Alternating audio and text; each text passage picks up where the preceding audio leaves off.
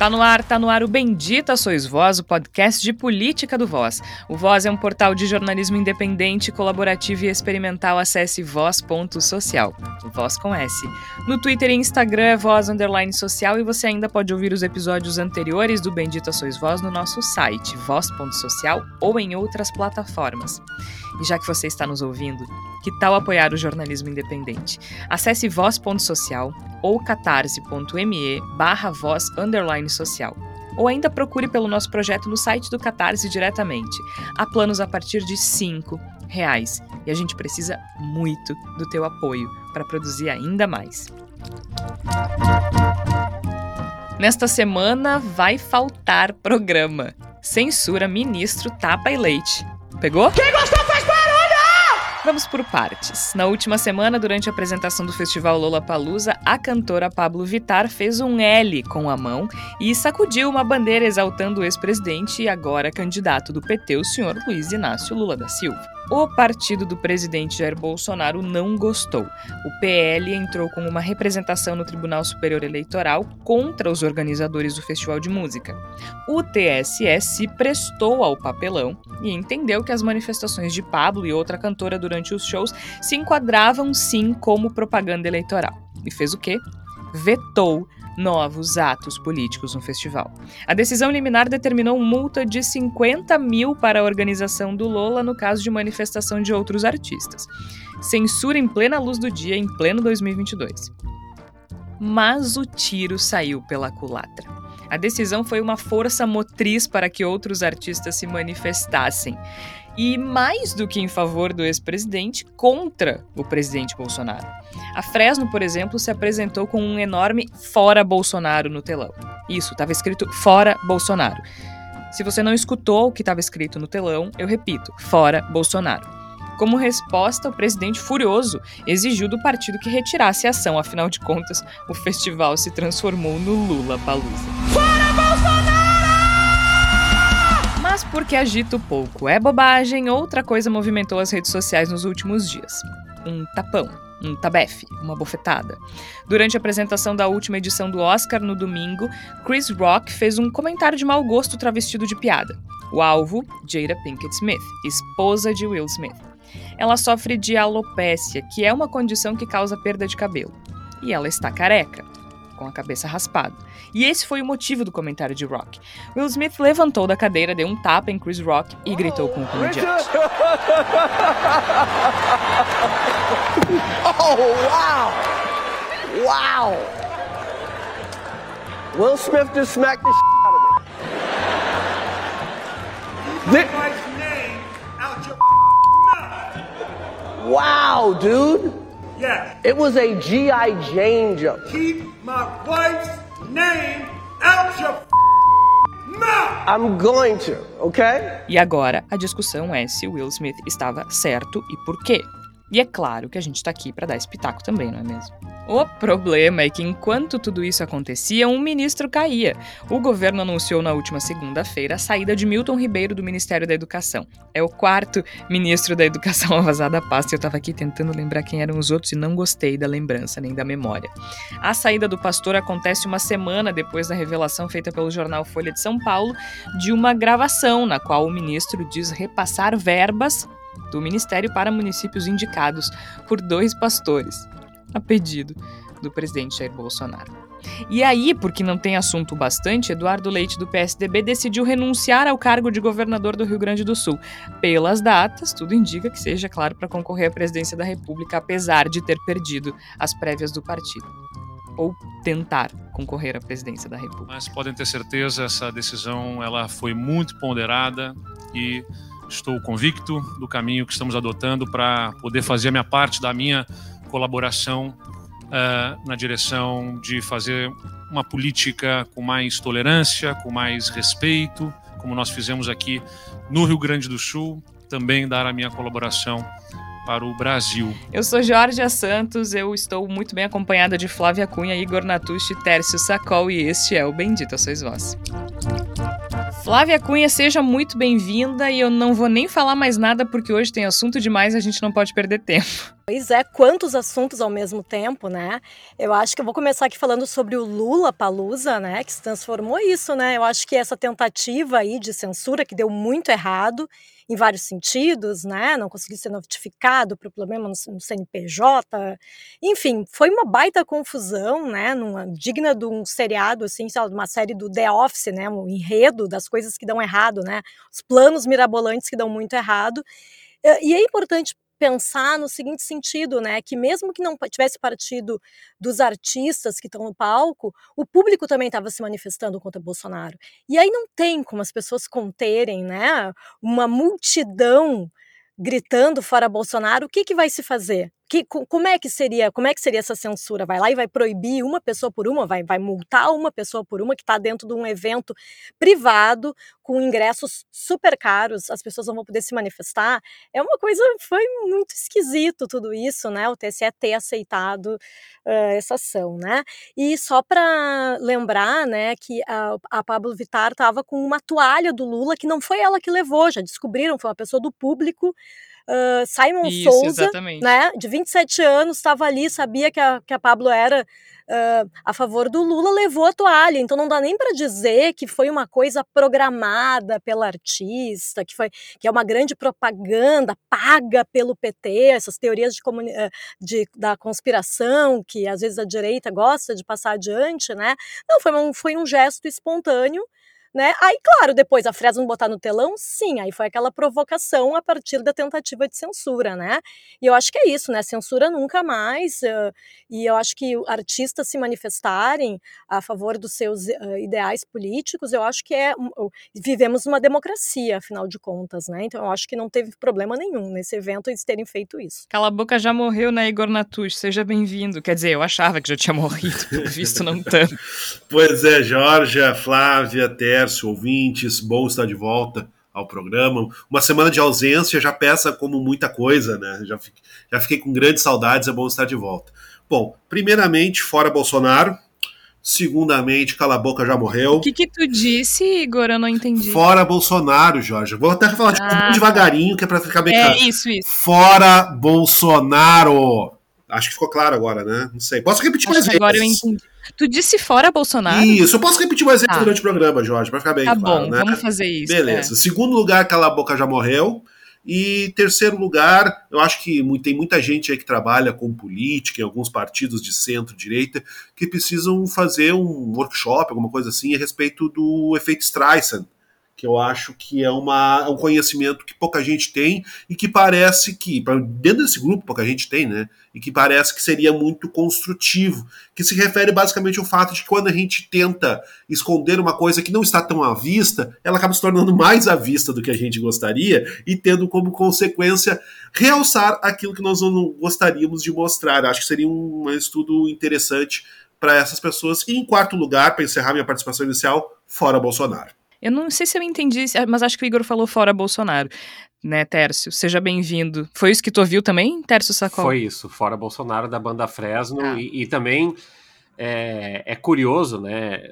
Eu, eu, não sei, eu tenho a sensação de que trabalhar no gabinete, ou sei lá o que, que é que Bolsonaro faz no, no, no governo, deve estar sendo ainda uh, mais dinâmico, assim, vamos usar a palavra dinâmico nos últimos tempos, porque ele notadamente está desesperado, né, Jorge? E é engraçado isso, porque o, o Igor sempre fala, que tem um sentimento derrotista na esquerda, né? Eu vi pessoas muito alarmadas com o crescimento das pesquisas, mas o Bolsonaro está desesperado e trocando o presidente da Petrobras, e trocando o presidente do Conselho Deliberativo da Petrobras, e trocando tudo que é possível dentro do governo para agradar centrão, agradar empresário, agradar não sei o quê não está dando muito certo, né? E essa ideia de censura, é, a gente também não pode é, mergulhar totalmente na ideia de que ele ficou revoltado. Eu acho que ele primeiramente apoiou porque a ideia do Bolsonaro sempre foi censurar claro. todo mundo, né?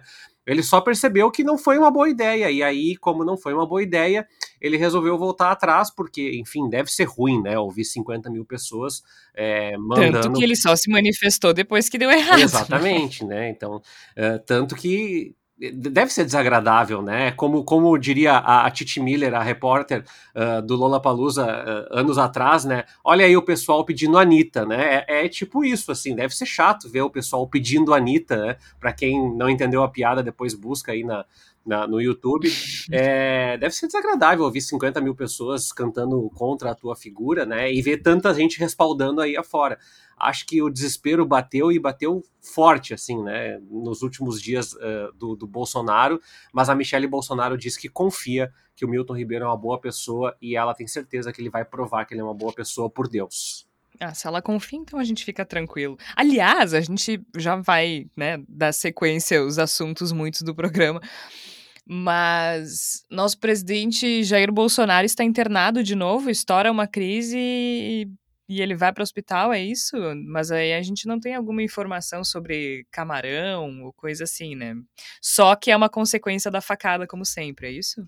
Aparentemente já, já foi liberado, porque o, o, Eduardo Bolsonaro, ou o Flávio Bolsonaro, ou o Carlos Bolsonaro, agora eu não sei qual dos três, porque, enfim, eles têm todos o mesmo efeito dentro do governo, né? São a mesma pessoa. São a mesma pessoa, um alter ego um do outro. É, é. Ele fez orações ontem pelo nosso presidente ah, e tá. aparentemente tá. surtiu um, um efeito. Agora é interessante, né, Georgia? Eu não sou médico, é, felizmente não sou, seria um péssimo médico eu fico pensando o quanto é, esse subterfúgio da facada e do, da, das internações e da doença vão aparecer ao longo do ano, né? Porque como não dá para vender economia, não dá para vender infraestrutura, não dá para vender é, emprego, não dá para vender saúde, não dá para vender absolutamente nada o governo vai fazer igual fez domingo ou sábado, agora nem lembro do dia exatamente, de dizer que é o bem contra o mal, é a facada contra o Bolsonaro, porque não tem muito mais o que falar, né? Então, essa retórica, essa bravata política é o que me parece vai acirrar aí até outubro, porque não dá para falar de outras coisas. Se falar de outras coisas, vai resvalar ainda mais, então é melhor usar essa esse artifício de dizer que tem Deus, que tem o Collor, que tem o Valdemar da Costa Neto, né? Não sei o que dá para dizer. Só para explicar para os nossos ouvintes, a gente está gravando na terça-feira, dia 29 de março, de manhã. Então, o presidente Jair Bolsonaro deu entrada no Hospital das Forças Armadas na noite de ontem, segunda-feira. Ele entrou para realizar uma bateria de exames, mas ele foi liberado por volta das 6h20 da terça. Em princípio, foi um desconforto abdominal né, dores abdominais. Mas o médico do presidente informou à CNN que o presidente melhorou e ninguém da equipe médica precisou ir a Brasília. Então foi só um desconforto, ele já está em casa. Mas é que tem, uma, tem sido uma semana agitada, né? Porque é isso. É, é claro, a sombra da censura é muito perigosa, né? E foi o que e foi o que aconteceu, assim. Eu acho que a, a relevância disso é na minha opinião, e aí vocês me corrijam se eu estiver errada, a relevância desse episódio todo no Lollapalooza é o TSE ter aceitado o pedido. É claro que foi uma deliberação uh, monocrática, foi um ministro que, que uh, decidiu isso, né? Mesmo assim, eu acho muito preocupante, porque a gente não está falando de campanha eleitoral antecipada, por exemplo né, em que existe uma participação do candidato que quebre alguma regra específica. É um festival de música privado e é uma pessoa manifestando a opinião política dela, né, que tá num contexto completamente diferente. E aí eu, eu pergunto para vocês, assim, quando o presidente Jair Bolsonaro participa de cultos, um, quando, durante inaugurações de obras do governo federal, ele diz que, que, que o Brasil está condenado se voltar para as mãos do PT, isso não é campanha eleitoral antecipada. Então, a gente tem um Tribunal Superior Eleitoral que que perde tempo censurando artistas nesse país e que não tem absolutamente nenhuma responsabilidade que não assume nenhuma responsabilidade diante daquilo que o presidente Jair Bolsonaro fala nos eventos oficiais do governo ou em cultos religiosos. É claro que aí tem uma pequena diferença, né?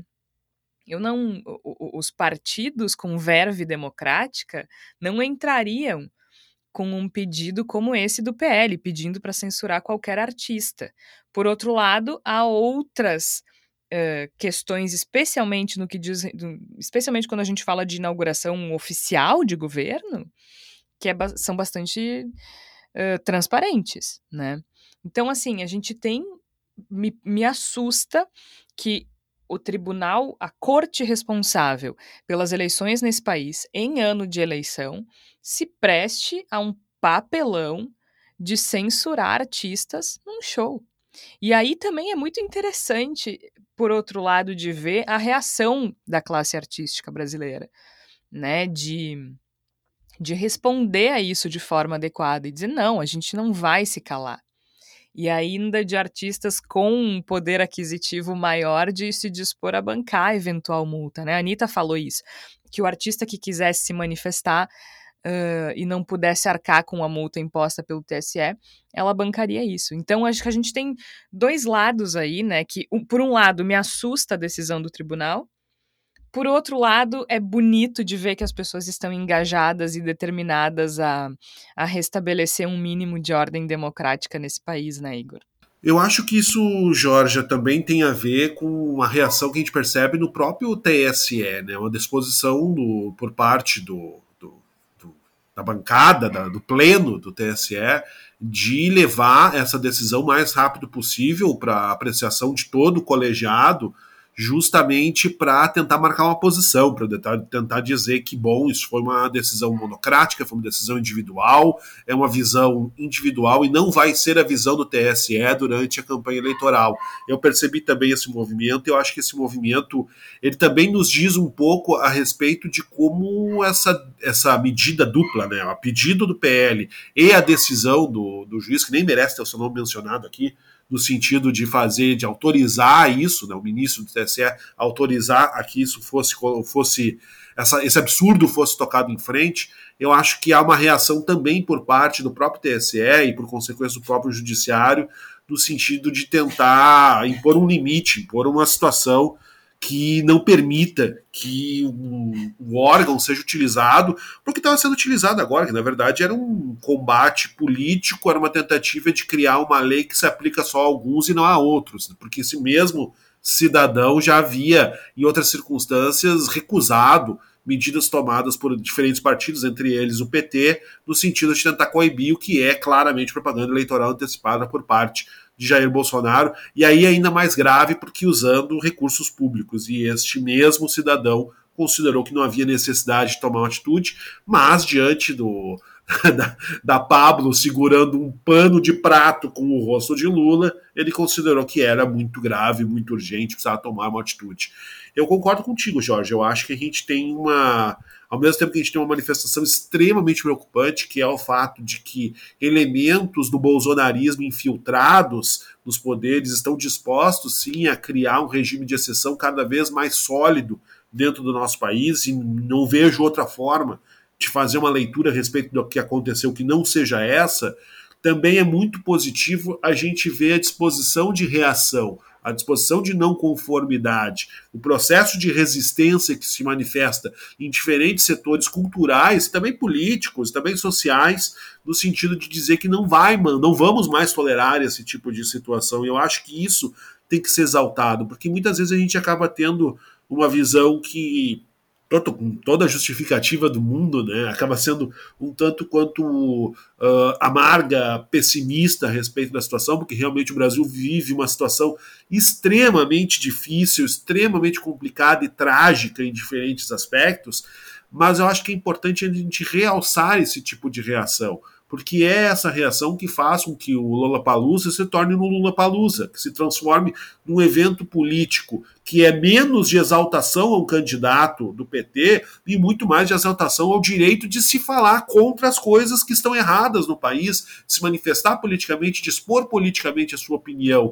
E eu acho que isso dialoga com outras coisas que tinham acontecido. A gente teve o Monarque, por exemplo, que é um cara que tinha um alcance gigantesco e possivelmente continue tendo, mas que acaba sofrendo um revés enorme depois de falar uma, uma vamos colocar assim suavemente, né, uma bobagem no seu programa, bobagem intolerável de defesa da existência de um partido nazista no Brasil, e isso também teve reação. A gente vê reações acontecendo e eu acho que essas reações elas têm que ser incentivadas, encorajadas e elas têm que nos servir de estímulo no sentido da gente dizer que bom, nós não vamos tolerar, é fora Bolsonaro sim, nós não somos obrigados a ficar é, quietos. A, a gente até tinha comentado algo, né, que que, do ponto de vista otimista, talvez fosse um, um vento de mudança. Não que eu acredite numa mudança estrutural da sociedade, especialmente de uma hora para outra, mas eu, eu gostei de ver esses artistas Isso. reagindo assim dessa forma, não se acanhando e, e nem um pouco tímidos é, também, né? É... Porque o fora Bolsonaro é, ocupava o telão inteiro sem menor Exatamente, é menos um vento de mudança propriamente, mas um vento de reação, né? De dizer, bom,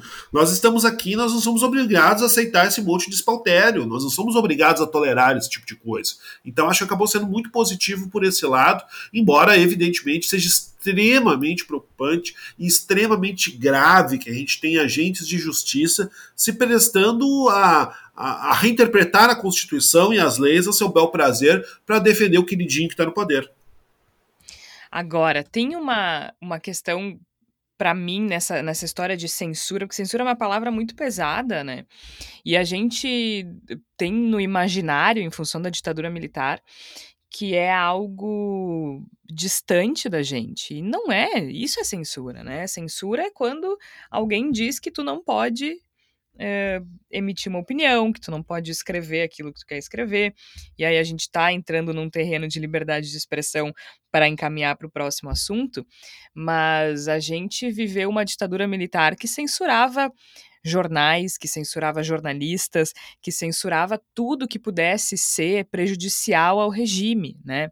Canções, uh, livros, jornais, tudo, tudo entrava nesse pacote, né? Então a gente está falando que os principais alvos de, de uma censura institucional, que era o caso do regime militar, são jornalistas e artistas. E, e aí a gente inclui músicos, escritores, atores, autores e tudo mais. Isso que aconteceu foi uma censura, né? É basicamente um tribunal dizendo que um artista não pode criticar. Uh, eles usaram o, a justificativa da campanha eleitoral antecipada, mas a verdade o que eles estavam dizendo é que não, não pode falar mal do presidente, né? Era a mesma é a mesma coisa. Isso, isso me assusta, isso me assusta. Mas também, Flávia, mostra essa faceta do governo de novo, né? Porque como a gente falou lá no início, o Bolsonaro não ficou chateado porque ele é contra a medida. Ele ficou chateado porque deu errado. porque deu errado e virou Lula palusa. E como deu errado, né, Georgia? Eu acho que até quem não estava nem sabendo do assunto, eu, por exemplo, não estava acompanhando Lula Palusa e eu só fui acompanhar depois. E aí eu vi muitos youtubers compilaram todos os momentos dos artistas se posicionando ou a favor do Lula, ou falando para Bolsonaro, o da falando, dizendo para os jovens que ainda não tiraram o título de eleitor, tirarem, para tentar mudar a realidade do país. Então eu acho que assim se transformou realmente numa questão política, assim, das pessoas falarem a respeito a partir dessa ação. Antes eram ações isoladas, porque é isso, não foi uma coisa orquestrada, não teve uma organização ali, tipo, ai, vamos todos falar mal do Bolsonaro. Porque, na verdade, né, entre os artistas que são posicionados à esquerda, já se fala mal do Bolsonaro desde 2018, não é uma novidade, né, para quem acompanha esses artistas saberem o posicionamento deles.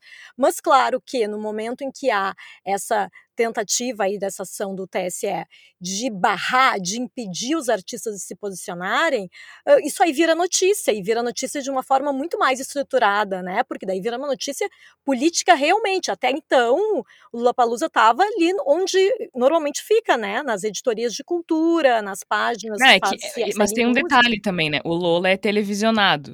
Uh então tem essa, essa questão. Sim, mas, mas eu acho que a, a, isso, isso eu acho que de qualquer maneira, né, Jorge, eu acho que uh, com as redes sociais, mes, mesmo que não tivesse uma cobertura de televisão, as pessoas ficariam sabendo né, do que está acontecendo. Mas eu acho que talvez não ficariam sabendo se não tivesse essa tentativa, porque daí começou a realmente ter esses vídeos editados mostrando os momentos, claro. né? Então eu acho que deu mais visibilidade, digamos assim. Eu acho que nesse, nesse tipo de evento era que nem na época do Temer, vocês lembram, né? Né? Que todo, todos os artistas falavam fora Temer, mas até o, o vampirão não fazia nada, né? Ele deixava, ele podia não gostar, mas ele não foi lá tentar bloquear isso de alguma maneira. Claro que tem essa, essa, essa questão da gente estar tá num ano eleitoral, mas justamente por isso que os artistas também estão se posicionando mais, né? A Anitta vem. A Anitta, por exemplo, que na campanha eleitoral passada preferiu ficar isenta, ficar em cima do muro, agora ela percebeu provavelmente o erro que fez e está se posicionando. E nossa, e ela, e ela, tem milhões de seguidores, né? Então... Não, e faz parte também, né? Porque agora isso está muito mais evidente também, né? Um governo, ok, a gente avisou lá atrás, a gente avisou, mas conforme o tempo vai passando, a cara do governo Bolsonaro vai ficando mais transparente, né? É, exato, e eu, e eu acho que agora realmente, né, a, eu, eu já falei isso em outros episódios e volto a falar, eu realmente não entendo quem ainda apoia Jair Bolsonaro com o estado que está o, o, o, país, com todos os preços altíssimos, em todos, para todos os lugares que a gente olha, é evidente que a economia vai muito mal, a gasolina no preço que está e tudo mais, como é que ainda tem quem apoia esse homem? Não entendo. Só para acrescentar uma, uma informação quentinha de última hora, o ministro do TSE, que eu vou continuar sem pronunciar o seu nome, ele acabou de revogar a sua própria liminar. A alegação do, do douto ministro do TSE é que ele tinha entendido que a organização do evento promovia propaganda política ostensiva estimulando os artistas. Ou seja, o ministro acabou de, de, de, admitir que tomou uma decisão de censura ao Lollapalooza sem sequer saber as circunstâncias do caso que ele estava decidindo. É isso que nós acabamos de, de, de testemunhar. A gente tem um ministro, na verdade, está revogando essa decisão para tentar evitar que ela vá para o pleno, né? Mas de qualquer maneira é muito curioso. Agora nós temos esse retorno do próprio ministro dizendo: não, na verdade eu tinha entendido errado, me desculpa, cancela tudo. Sim, de imaginar que a, a organização do evento foi lá e mandou, né? Emicida, fala isso. Isso, muito né, crível. Fresno, Fresno, faz aquilo. Os artistas se respeitar, né? Claro. Se, se, mesmo que não concordassem com aquilo, né? Porque, né? Imagina. O evento não consegue organizar uma fila para pegar cerveja, vai conseguir orientar os artistas a dizer alguma coisa, né? É ah, maravilhoso. É, é, verdade. Não, e, e, eu acho que é uma coisa importante da gente falar aqui também, né? Que como a Geora já comentou aqui, né? Vira notícia também porque tá na televisão e porque tem redes sociais, né? Porque é um evento que não é nada barato, né? Não é nada popular participar de um festival como esse, né? Eu estava olhando ali os preços dos ingressos é a partir de 600 reais por noite, mais ou menos, para mais. E o pacote completo, acho que era 2.400 para participar de todo o festival.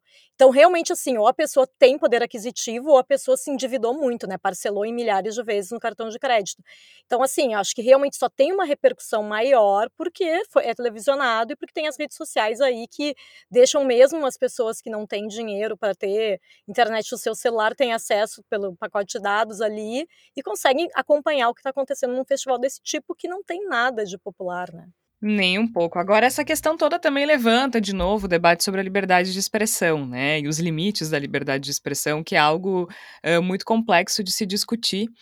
Uh, até porque, especialmente quando a gente faz transposições de país para país, né? Porque as legislações são diferentes. Aqui no Brasil a gente tem calúnia, difamação, injúria, e no caso específico de manifestações políticas, existe uma legislação eleitoral que impede sim a campanha antecipada, mas que não é o caso do que estava acontecendo nos shows do Lola Palusa, como agora disse o Igor, o ministro fez o favor de, de explicar, né, Igor Tadinho, estava desinformado o moço. Mas então ele esclareceu pra gente que não é campanha antecipada. Agora, em se tratando de liberdade de expressão, aconteceu um outro evento, digamos assim, agora. Nessa última semana, no último domingo, houve a apresentação da edição deste ano do Oscar, né, dos prêmios da academia. E o comediante Chris Rock já tem algumas polêmicas no passado, como qualquer comediante, isso é inerente à, à função, à profissão, eu diria. Apresentou o prêmio de melhor documentário. Antes disso, ele não pode deixar de fazer uma piadinha. E aí ele olhou lá para o canto direito e viu a Jada Pinkett Smith. Ela tá careca, tá com a cabeça raspada e em função de uma condição que se chama alopecia, em que ela perde o cabelo. E ele fez uma piada, dizendo que estava esperando a sequência do próximo filme do G.I. Jane, que é um filme com a Demi Moore, se eu não me engano, em que ela raspa o cabelo para não lembro se no exército ou algo do tipo. Uh, inicialmente, Will Smith riu, o Will Smith riu, dá pra ver no vídeo, aí corta por Chris Rock, e aí a gente vê o Will Smith caminhando na direção dele. E aí, com a mão bem aberta, dá-lhe um tapão na cara do Chris Rock, que fica perplexo. Tipo, o que, que aconteceu aqui? Ele volta pra cadeira e grita pro Chris Rock, deixa o nome da minha esposa, uh, não toca no nome da minha esposa, né? E aí é claro que até uh, o Will Smith ganha o Oscar de melhor ator na sequência.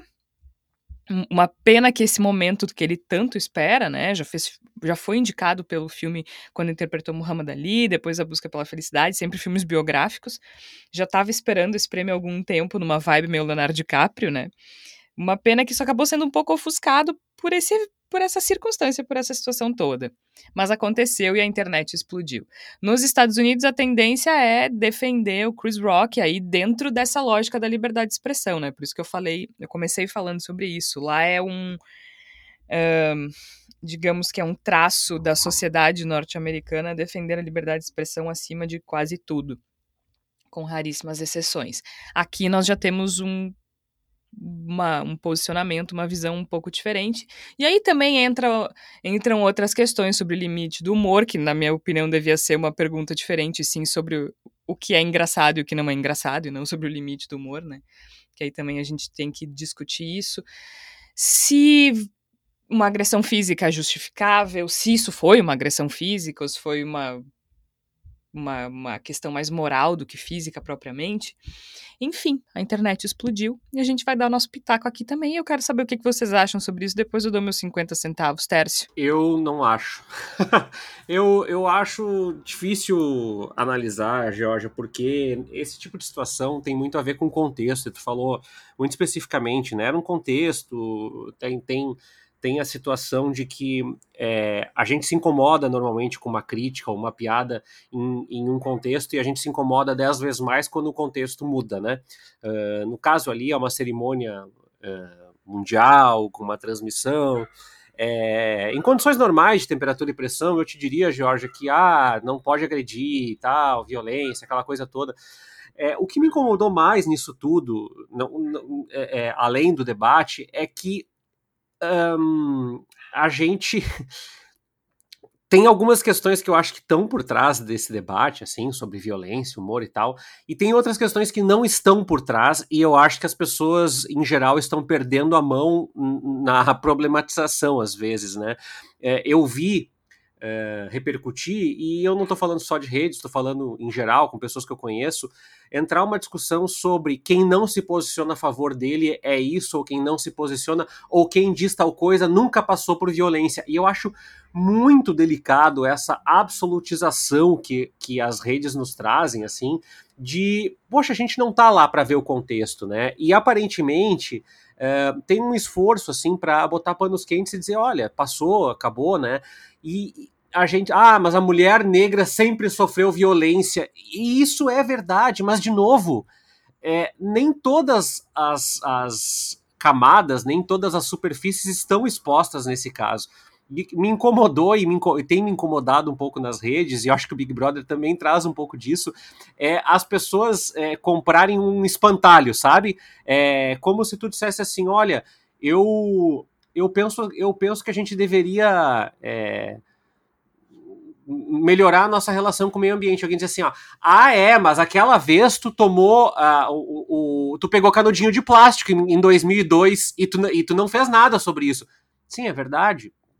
Mas eu sou um pacote, todas as pessoas são pacotes de contradições, de paradoxos, e essa questão da violência, ah, meu Deus, é uma violência, é um tapa. O, o, o, Chris, obviamente, não, não vai morrer, não vai ficar com sequelas, não vai ficar com problemas é, é neurológicos por conta é. do tapa. Uh, em condições normais, eu te diria: olha, Jorge, poxa, inadequado, desagradável, acho complicado. Mas eu acho que o maior problema é o quanto uma, um tapa tomou proporções de vamos discutir a, a resolução dos problemas da Ucrânia versus Arthur Aguiar no, no, no, como que as pessoas conseguem conectar coisas que nem sempre estão tão na superfície, assim. Isso é o que mais me trouxe é, desgaste, eu acho que é a palavra certa, sobre isso. É, acho que a situação está resolvida de certa forma. Não sei se eu não faria o mesmo lugar do Will Smith, e também não sei se eu faria diferente tomando tapa se eu, se eu fosse o, o comediante. Mas a questão. De não. É, do tipo, meu Deus, o que, está acontecendo? Agora, não sei se tem tanta complexidade intrincada no, no, no contexto. É, eu tenho, eu tenho essa impressão, eu, eu tendo a ir por esse caminho, assim, eu li uh, alguém falando no Twitter, eu não conheço a pessoa, é arroba o underline mulu. Ele botou minha opinião sincera sobre o lance do Will Smith. Um pastor pediu um quilo de ouro para liberar dinheiro do MEC, onde o ministro da Educação disse que o Bolsonaro mandou favorecer os amigos pastores. Acho que é um pouco disso, né?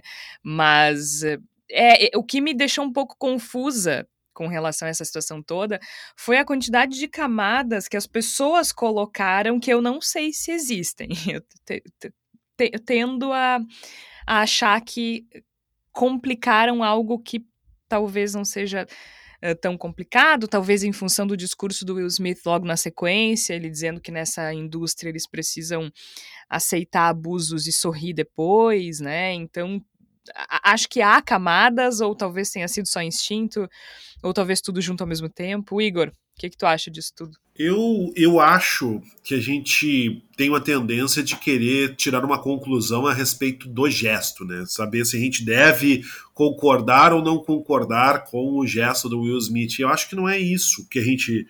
Eu acho que não é essa a, a, a principal discussão.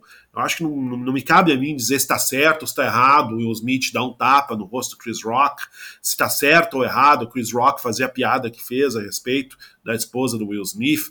Eu acho que a, o que me incomodou nessa, né, nessa discussão toda é que se começou a criar uma, um discurso na direção de que, bom, as violência jamais é aceitável e esse absolutismo que o Tércio falou no meio do caminho, isso eu confesso que me incomodou, porque eu acho que em determinadas circunstâncias a gente escolhe qual violência a gente quer enxergar, né? A gente escolhe qual a violência que é visível, que, no, que nos chama atenção.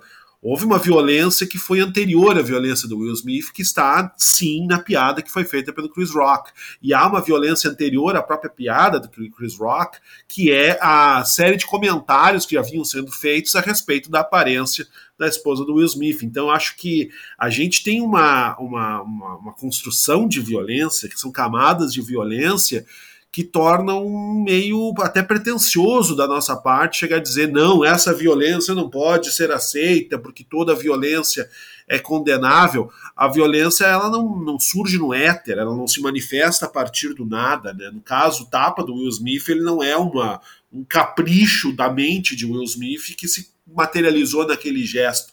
Então acho que quando a gente comenta a respeito de violências, de violências sofridas e de reações a violências sofridas, a gente tem que ser um pouquinho mais cuidadoso. Eu acho que de tudo foi isso que me incomodou, assim, coisa, a parte que me incomodou bastante foi essa, o fato de querer resumir o, o, o gesto ao tapa do Will Smith. E aí me lembrou, por exemplo, a cusparada que o Jean Willis deu no Jair Bolsonaro naquela sessão do impeachment da Dilma Rousseff. Ah, é inaceitável que um, um deputado faça esse tipo de gesto, dê uma cusparada, uma violência.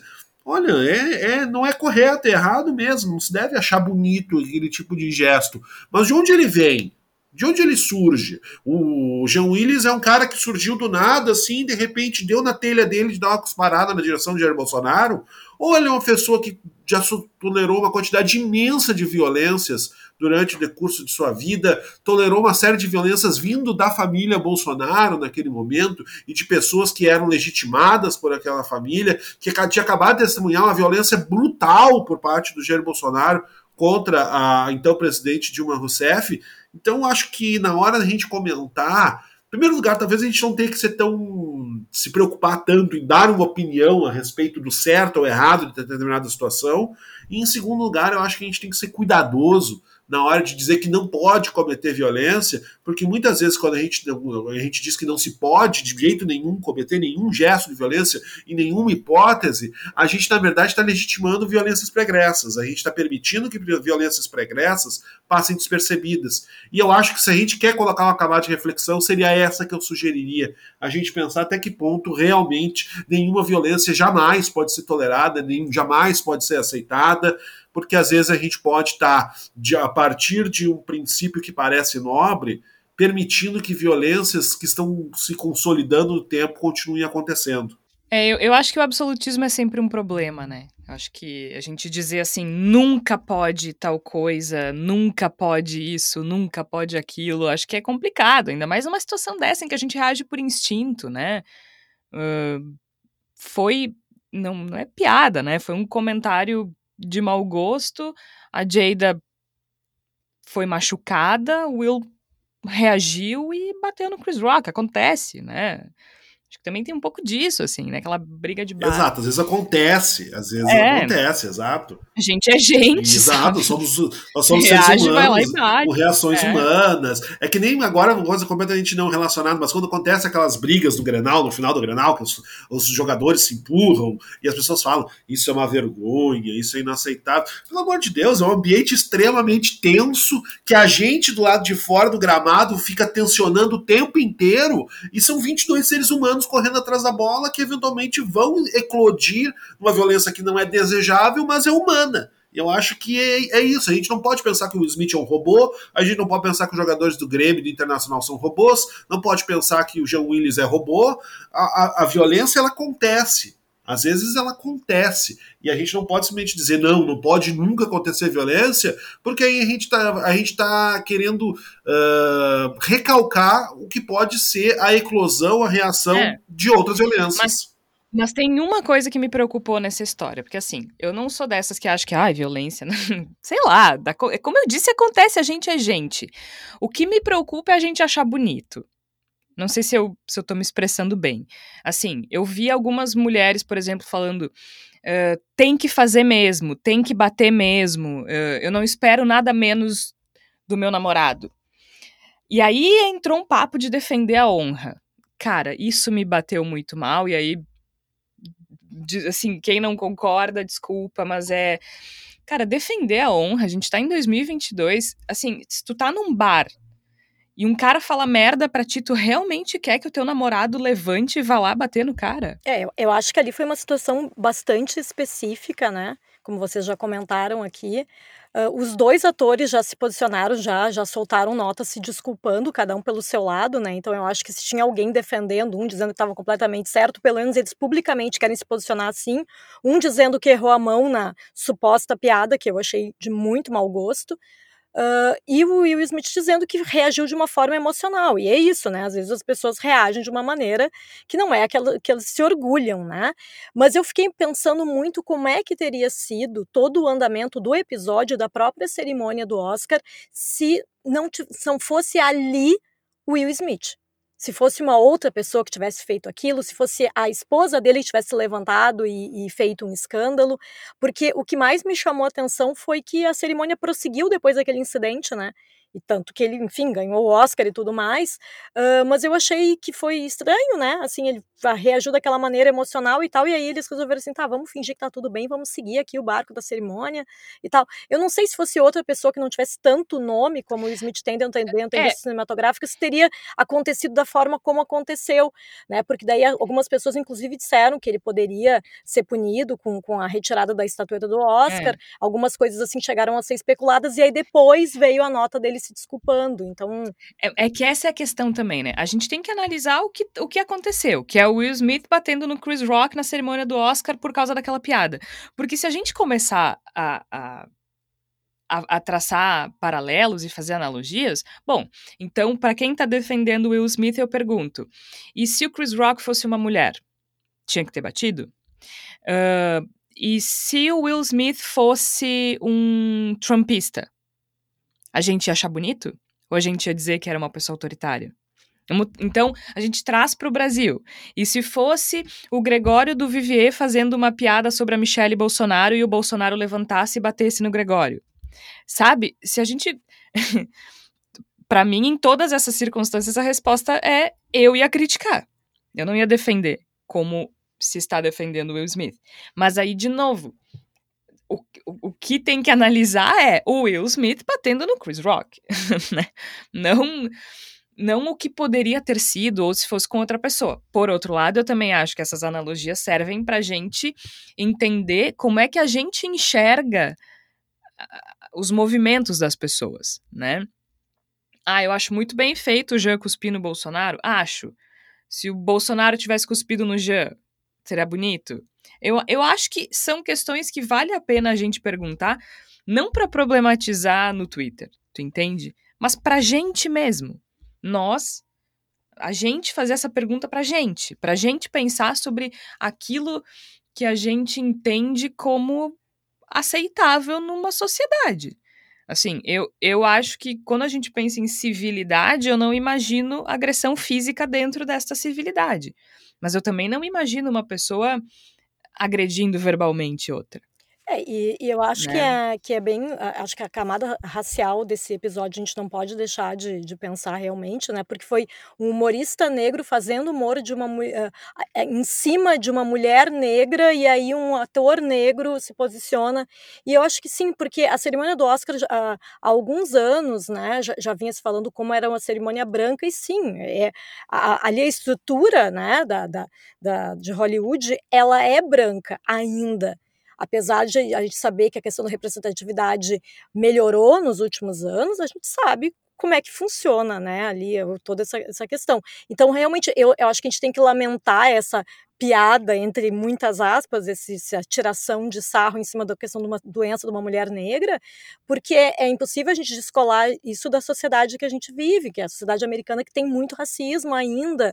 Então, eu acho que é, é lamentável é, esse, esse, tipo de tiração de sarro, justamente, ele podia ter tirado sarro de qualquer outra pessoa, ele escolheu tirar sarro da Jada, é. né? Então, eu acho que isso é... É que eles também têm uma história ali, né? Ele já tinha tirado sarro dela em 2016, uh, que ela boicotou a cerimônia do Oscar e ele disse que era a mesma coisa que ele boicotar as calcinhas da Rihanna. Não foi convidado, então não, não teria diferença. Ele já tem essa essa história pregressa. É, e ela tinha, ela tinha. Claro que assim, alguma das, alguns dos comentários que fizeram sobre a questão racial foi que o cabelo, né, para mulher negra é algo, uh, é um ponto sensível porque as mulheres negras sofrem preconceito uh, em função do cabelo é, é muita camada, assim, né? É muito complicado. Eu só, eu só fiquei, eu fiquei um pouco assustada com a coisa de defender a honra, sabe? Uh, não, como eu disse, eu acho que não sei o que eu faria no lugar do Will Smith. Acho que acho que acontece, sabe? Acho que acontece. E outra, só uma, um parênteses assim, não, ele não fez para machucar, né? Se ele quisesse machucar, ele tinha dado um soco de mão fechada e derrubado ele. Uh, acho que foi um não sei se vocês enxergaram assim, me pareceu um tapa mais moral, tipo assim, põe-se no seu lugar, sabe? Do que propriamente uma tentativa de machucar o Chris Rock. Ah, eu acho que sim, eu acho que foi uma tentativa de marcar mesmo, tipo, para por aqui, né? Porque se ele tivesse fechado a mão ali dado um socão, bah, eu acho que seria bem pior, né? Tudo, toda essa repercussão teria sido muito negativa para o Smith. Ainda bem que ele teve essa, na hora ali do impulso emocional, ele conseguiu pensar dessa forma e agir dessa maneira, né? Uma pergunta que eu me fiz foi: agressão física é sempre pior que agressão verbal? Porque eu acho que não, né? Eu acho que um tapa não é pior do que uma ofensa profunda, do que uma agressão verbal cruel. E nem tô dizendo que é esse o caso, não tô nem fazendo juízo de valor desse episódio. De novo, eu tô fazendo essas perguntas pra gente pensar naquilo que a gente considera aceitável, né? Como eu disse, acho que acontece, a gente não sabe como reage. Mas eu também, eu, eu fiquei muito assustada quando eu vi uma mulher escrevendo: Eu não espero nada menos do meu namorado. Se alguém mexer comigo, eu espero que ele levante. É, daí tem. Porque isso também tem outras repercussões, né? É, aí tem uma camada que, que acho que dá para dizer, né, da, da, que se, muito se fala sobre a solidão da mulher negra e como em relacionamentos... Sim, sim de proteger a mulher isso, negra, né? De, claro. que, no, uhum. que, de que pouquíssimas mulheres negras ter, tiveram ao longo da sua vida É. esse tipo de atitude do seu parceiro, enfim, né? Uh, Não, acho que faz sentido mesmo de proteger a mulher negra, que é uma coisa que, que, é, que tá sempre muito exposta, né? É, mas de qualquer forma, né, eu acho que a gente, se a gente pensar isso, se a gente generalizar isso, eu acho que realmente fica meio perigoso, né? Se a gente tirar dessa questão racial e dessa questão específica de fazer um deboche em- com transmissão mundial, né? Eu acho que isso que é importante, né? Não é uma piada feita num ambiente privado, né? Foi ali uma coisa para É, constranger a pessoa de, um- numa proporção planetária, né? Então eu acho que realmente ali a gente vai pensar que por isso que houve essa reação, né? E acho que é importante a gente falar sobre a violência psicológica, né? Porque eu acho que realmente quando a gente fala ali da violência cometida pelo pelo Smith é, é uma questão que tá, tá ali, o tapa tá ali, virou meme, virou foto, né, já virou até bonequinho sendo vendido e tal. Uh, mas eu acho que tem essa questão dessa camada da violência psicológica, que se, se a gente for pensar, por exemplo, sobre bullying, bullying em geral não é com soco, com tapa. Bullying é com palavras que machucam e que, e que tem, tem um, um efeito enorme sobre crianças e adolescentes, É. né? Então eu acho que também tem esse.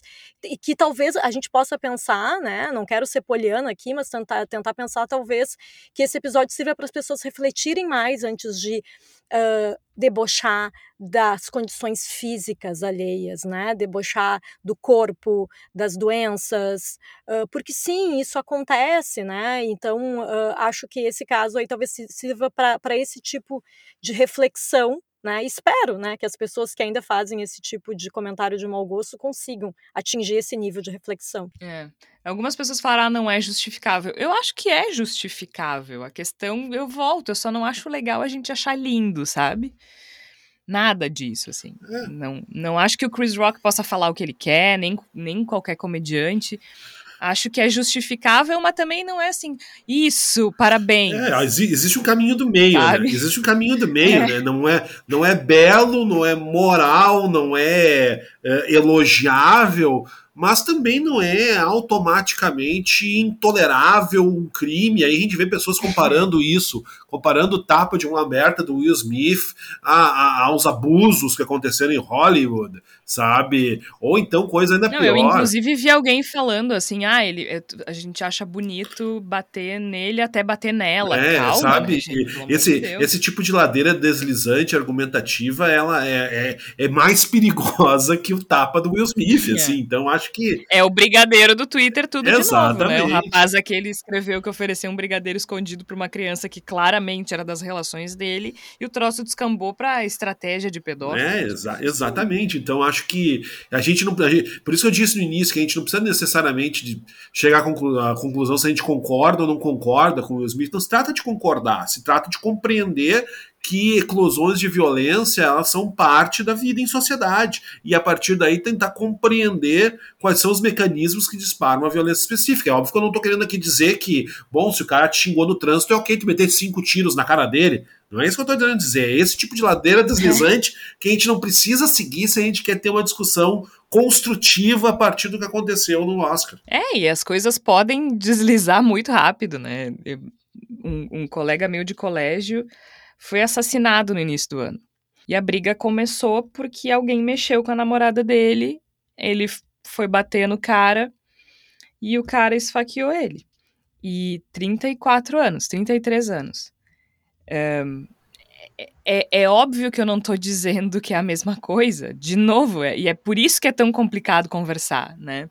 Mas é por isso também que a coisa do defender a honra e a gente achar É bonito perigoso. não é É assim. perigoso. Né? É claro que nada vai acontecer na cerimônia do Oscar, mas transfere essa situação para fora, para a vida real, e, e- esse é o perigo de achar bonito, tu entende? Esse é o perigo de a gente achar que defender a honra da mulher eh, a- a- às vezes não, não é o caminho, né? E é por isso que a gente não pode absolutizar. Cabe numa circunstância, não cabe na outra. E assim a gente vai vivendo. Se a gente cuidasse mais da nossa vida também ia ajudar, né? Olha quem fala. A gente aqui falando dos outros diante de um microfone. Mas é isso, eu acho que também viver em sociedade entra, faz parte, né? A gente. É, afinal de contas, é um grande contrato social e a gente precisa estar tá, agir na maioria das vezes dentro desses acordos, senão, senão fica difícil. Mas é isso. De certa forma, de certa forma não, certamente foi um, um momento memorável da televisão. E que bom que o Will Smith ganhou um Oscar. Ele é um excelente ator. E que o Chris Rock faça um. fique no cantinho da, do pensamento para pensar melhor nas coisas que ele disse. Mas que foi um belo tapa, foi, né? Coisa, coisa de cinema mesmo, tanto que tinha gente que achou que era feio. Eu acho que cantinho do pensamento é, um, é, é uma, é uma piada interna que eu acho que tu vai ter que explicar, porque a gente tem ouvintes bem jovens que não vão entender o que tu tá falando. Ai, Tércio, sério que cantinho do pensamento é coisa de Sério, velho? Sério, é assim. Ah. É assim. É assim. Ah, é, né? É uma coisa errada agora, não pode. E talvez as pessoas considerem que, como tu pediu pro Chris Rock pro cantinho do pensamento. Ai, é verdade. Eu sou uma pessoa que maltrata crianças. Exatamente, tu, tu, tu, tu concorda com a punição ah, de Ah. violenta contra crianças, exatamente. Georgia, Meu Santos e Deus, Milton como é Ribeiro estão no mesmo barco nesse episódio. Ai, como é difícil viver em sociedade. Ai, gente. Eu acho que se eu for numa cartomante vai sair a carta do ermitão, sabe? eu tô nesse caminho, assim. Cantinho do pensamento, pessoal. Era um lugar pra onde as profs mandavam a gente pra gente pensar nas coisas erradas que a gente tinha feito. Era literalmente o canto da sala de costa pros outros. O Chris Rock merece, não? Se ele pode apanhar, ele pode ir pro cantinho do pensamento. Se o Will Smith pode bater É nele. que posso ir ultimamente, as pessoas vão pro cantinho, do pensamento, elas vão pro TikTok ou pro Twitter. Daí não sei se é um cantinho do pensamento ou é o cantinho do extremismo, ou qualquer coisa que É a valha. né? janela do pensamento. Ah, é isso aí então, pessoal. Eu vou renunciar ao cargo de ministra. Porque, afinal de contas, é isso que importa. A gente tá 50 minutos falando e enquanto tudo isso acontecia, o ministro da Educação caía.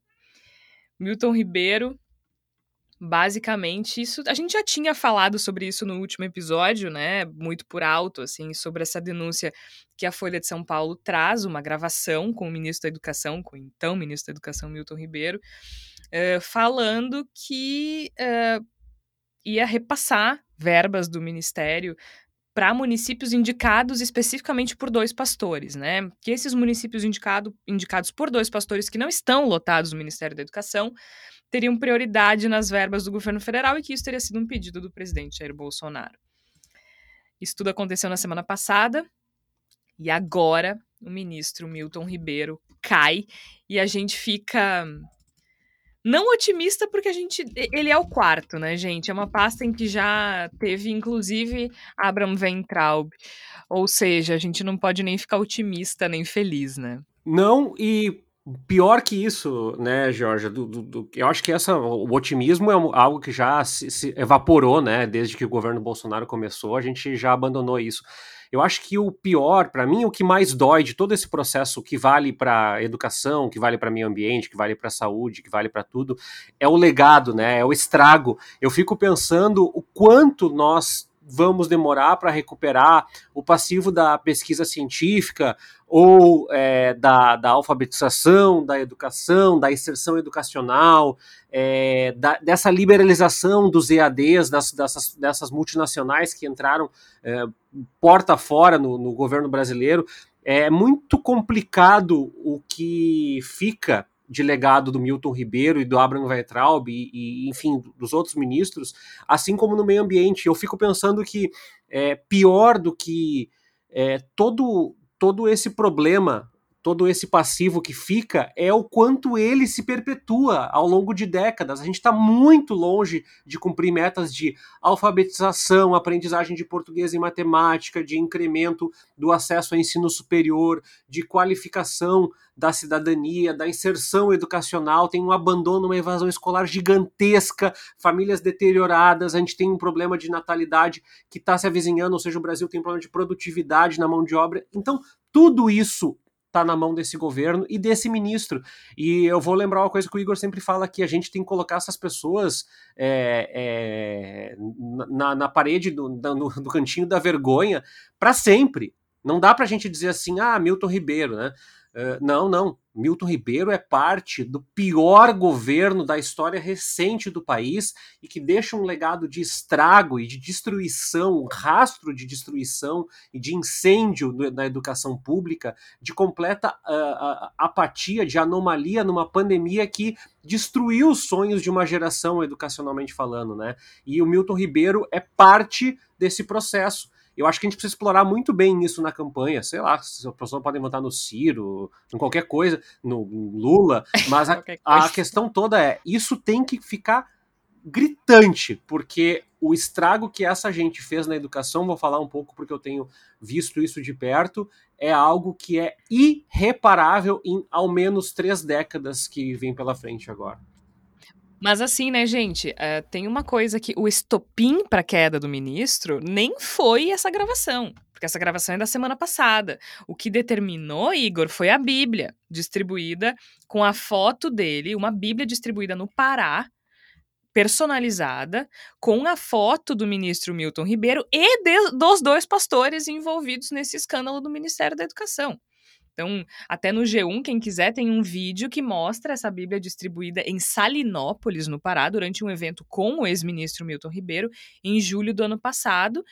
E nessa publicação, além do ex-ministro, estão os pastores Gilmar Santos e Arilton Moura, então supostamente envolvidos nesse escândalo no Ministério da Educação. Ele disse na última segunda-feira eh, pelas redes sociais que autorizou a produção das Bíblias com a imagem e a distribuição gratuita em um evento de cunho religioso. Então foi, foi depois dessa repercussão que o governo oficializou a saída, né? Quer dizer, que ele pediu exoneração do cargo, enfim. Né? Em primeiro lugar, então, primeiro lugar lugar é para a gente ver como a gente coloca em situações complicadas quando a gente adota o absolutismo, né? Ah, não posso cometer violência em hipótese alguma. Quer dizer, então que se encontrar Milton Ribeiro comprando seus pertences no supermercado, eu não posso xingar ele pelo que ele fez ao país. Ah, eu quero ter a oportunidade de xingar o Milton Ribeiro se eu encontrar ele na rua, né? Por favor, eu vou, não vou perder. Please. Me deem essa oportunidade, Please. né?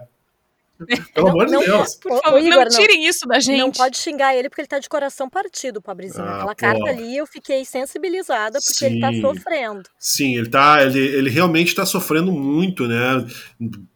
Acho que é pouco porque ele está sofrendo, inclusive, com relação ao mal que ele ajudou a perpetuar nesse país. Mas, enfim.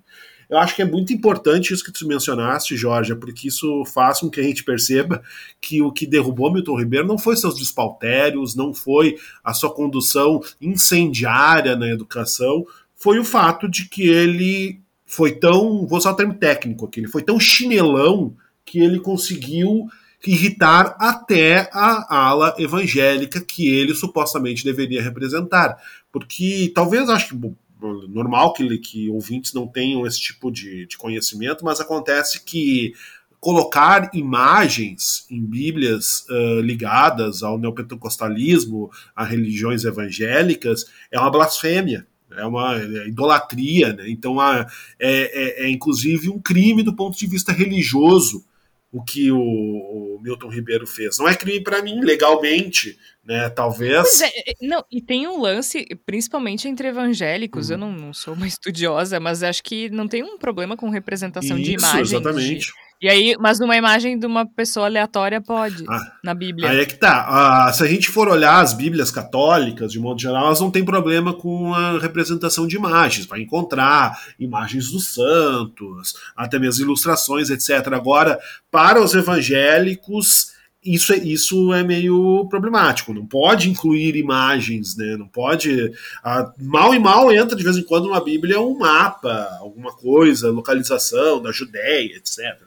Agora, no caso, o cara colocar a sua própria imagem nas Bíblias, isso aí é um passo que, mesmo para setores mais liberais dentro das igrejas neopentecostais, é um passo beira blasfêmia. Então, o que, o que pesou muito para o Milton Ribeiro nesse, nesse incidente é que ele foi tão chinelão, que ele foi tão ególatra, que ele foi tão uh, desligado da realidade que ele foi capaz de concordar em colocar imagens dele próprio em Bíblias. Então. É, é, o famoso coragem. Teve coragem. É, parabéns pela coragem, porque noção não teve nenhuma. É uma coisa inacreditável. pela cabeça, porque assim, é, mesmo que eu tivesse toda a possibilidade de imprimir minha cara numa Bíblia, eu ficaria pensando assim: meu Deus, eu não vou fazer isso, sabe? Tipo, Será que eras? Será que eras? Eu fico pensando assim, ele deve se achar muito bonito, né? Porque não tem outra explicação, gente. Não é, né? E, e, ele diz que. Não é, ah, e ele diz. Não, não é, para deixar bem claro. Pois é. é. e aí ele diz: Ah, eu autorizei uma pequena tiragem, ou seja, tu teve a oportunidade de não autorizar que esse absurdo acontecesse, e pensou: bom, é uma tiragem pequena, eu tô bonito nessa foto, é, pode botar. É inacreditável, é inacreditável que essa autossabotagem cômica, tragicômica, tenha acontecido. E para completar a semana, o governador gaúcho Eduardo Leite, o tucano Eduardo Leite, que não sabia se ia para o PSD, resolveu ficar no PSDB. O dia do fico foi no dia 28, segunda-feira. Diz que fica no PSDB. Mas aí ele renuncia ao cargo de governador do estado do Rio Grande do Sul, gente. Por quê? Então, vamos lá para as datas, né? Para que ele possa concorrer à presidência da República, ele precisa se desincompatibilizar até dia 2 de abril. Então, ele anunciou ontem que vai renunciar. Mas ele perdeu as prévias do partido. Quem venceu foi João Dória. Se ele fica no PSDB e quer uh, concorrer à presidência da República, ele precisa ignorar o resultado das prévias democráticas que ocorreram dentro do partido. Ou ele vai no final do ano ao governo do estado de novo e tecnicamente não é uma reeleição, já que ele prometeu que não concorreria à reeleição. Alguém sabe me explicar o que está acontecendo? Porque nenhum diploma meu está dando conta. Eu agradeceria se vocês conseguissem fazer algum sentido do que está rolando. Porque chance de ganhar a presidência ele também não tem. O ego do Eduardo Leite é, é bastante grande. Para quem está nos ouvindo em outros estados, uh, a gente tem uma, uma teoria fora do ar aqui que alguém, pode ser uma cartomante, pode ser um, um, amigo, pode ser alguém da família, disse: Eduardo Leite, você será presidente. E ele está levando muito a sério isso. É, prova do, do, do escândalo, Georgia, para as pessoas que não estão acompanhando o Rio Grande do Sul e está nos ouvindo em São Paulo, Rio, sei que tem gente que nos ouve em outros estados, é, Eduardo Leite era forte candidato a ser o primeiro governador reeleito. O Rio Grande do Sul nunca teve um governador reeleito. E o quadro da dor no Rio Grande do Sul, ele é muito doloroso, ele não é pouco doloroso. Ele tem Luiz Carlos Reis, ele tem Onix Lorenzoni, ele tem eh, candidatos bolsonaristas com forte potencial de voto aqui no Rio Grande do Sul. Só que o Eduardo Leite ele renuncia sem ser candidato a presidente, mas apoiado pelo Aécio para derrubar o Dória na, na, na candidatura do PSDB, para ver quem está fazendo 2% das pesquisas, se é o Dória ou se é o Eduardo Leite o que nos dá um indicativo de que existe sim, por parte dos dois, né, do Dória e do Eduardo Leite, uma convicção muito grande em algo que a gente não está enxergando, assim, de que eles vão varrer o país e virar muito voto, sei lá, se do Bolsonaro, se do Lula, se, ou se são pessoas que estão escondidas em cavernas e não responderam a pesquisas ainda, mas a, o fato é que ninguém entendeu e é, a despeito de ser um governo com muitos problemas, sobretudo com relação ao funcionalismo público e ao bem-estar social dos gaúchos, de, deixou a dever muita coisa, ele é um governo que surge com grande potencial de se reeleger, se fosse Eduardo Leite o candidato, e parece jogar isso para o alto, né, Jorge? Não dá para entender, assim, como como eleitor, para quem está de fora aí, não dá muito para entender o cenário que está se construindo no Rio Grande do Sul. Só dá para ficar assustado.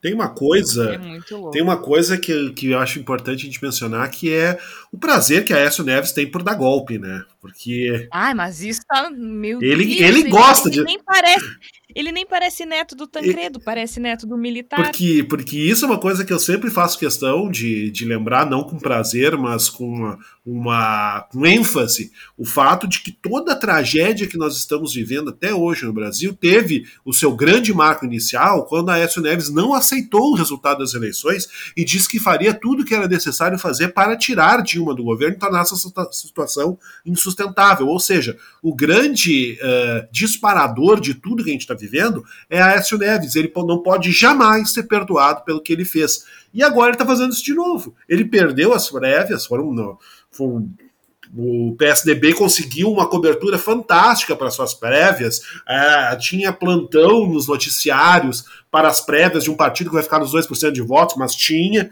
e nessas prévias João Dória venceu.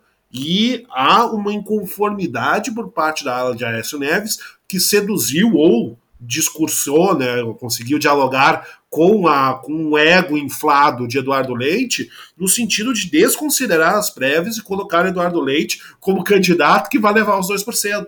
Então a gente tem uma, um certa, uma certa predisposição atávica ao golpe por parte do, do Aécio Neves e do setor que ele defende, que cria uma, uma situação rocambolesca do ponto de vista político, né? É difícil entender onde se quer chegar, né?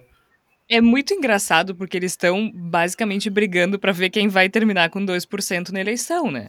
E eu não tô dizendo que eu acho que o Eduardo Leite seja um candidato que não tenha potencial, eu acho que tem, acho que tem muito. Ele é super jovem, e é, e é justamente por isso que eu não entendo por que, que ele tá insistindo para queimar o filme agora, que é considerando que essa é uma eleição que, obviamente, tá se caminhando para um segundo turno entre Lula e Bolsonaro, ou um primeiro turno do Lula, se o, o Ciro quiser fazer o favor.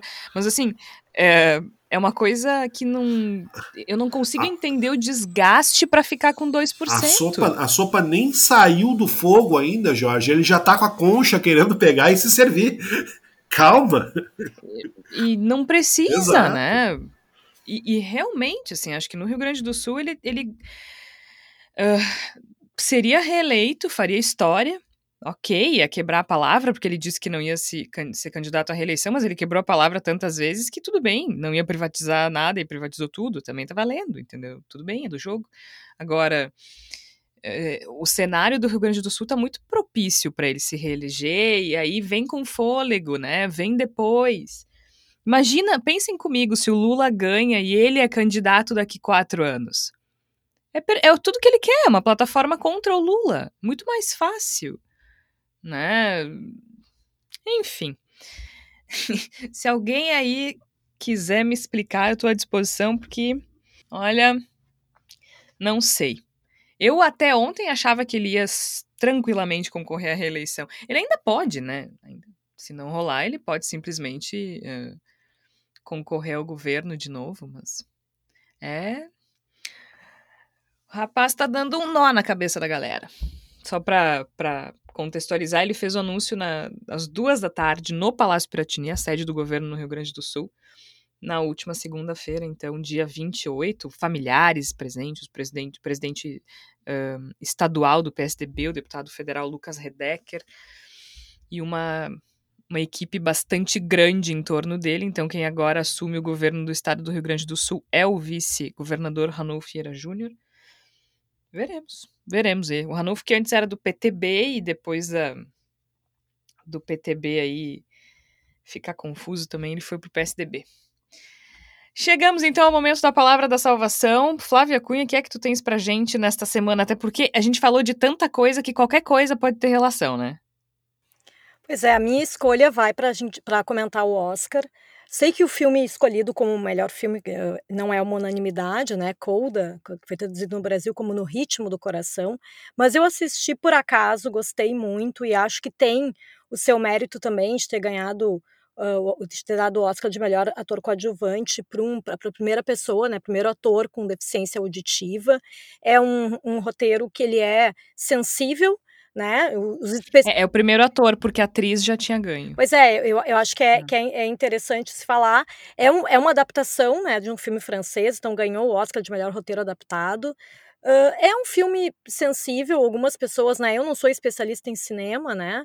Uh, até assisto pouco, se for comparar com série, com um livro, que são as coisas que eu mais consumo, mas uh, eu, eu assisti por acaso, achei muito legal e acho que tem uma, uma, uma questão, assim, que é de tentar falar um pouco sobre humanidade, né? E eu acho que esse filme passa muito isso, sabe? A relação uh, da, de uma filha adolescente que é ouvinte com a família que é surda e fala muito sobre isso, sobre tentar se colocar no lugar do outro, né? E eu acho que nesse, eu acho que é o que a gente está precisando nesse mundo, é ter um pouco de empatia. E eu acho que esse roteiro passa por isso. Ah, precisa mesmo. Tércio Sacol, qual é a tua sugestão? É, eu ia dar a sugestão de uma matéria, mas aí como eu vi que saiu um material novo, eu vou falar do material novo mesmo sem ter assistido É, o UOL tem trabalhado uma série de denúncias sobre o, o, os abusos de Saul Klein, antigo proprietário das Casas Bahia, né?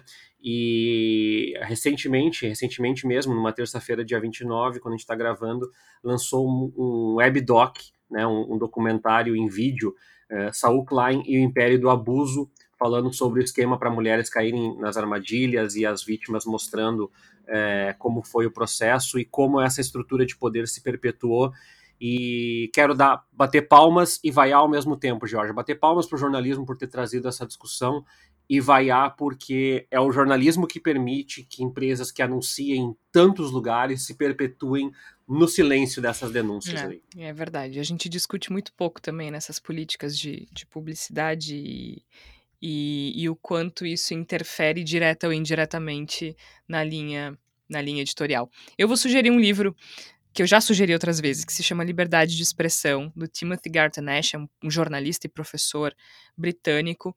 Ele tem uma, uma pegada mais liberal, assim, mas ele é um livro absolutamente completo. Dez princípios para um mundo interligado, porque leva em conta justamente as redes sociais. É um livro, é, é gigante, tá, gente? É super grande, acho que tem tipo 700 páginas por aí é realmente um livro para quem está afim de mergulhar na história da liberdade de expressão, nas, nas nuances da liberdade de expressão. Então, eu acho que, que vale a pena para quem quer estudar e pesquisar sobre o assunto. E aí fica a sugestão aí, indo na, na carona da Flávia do Oscar, do filme King Richard, que é o filme que deu o Oscar ao Will Smith.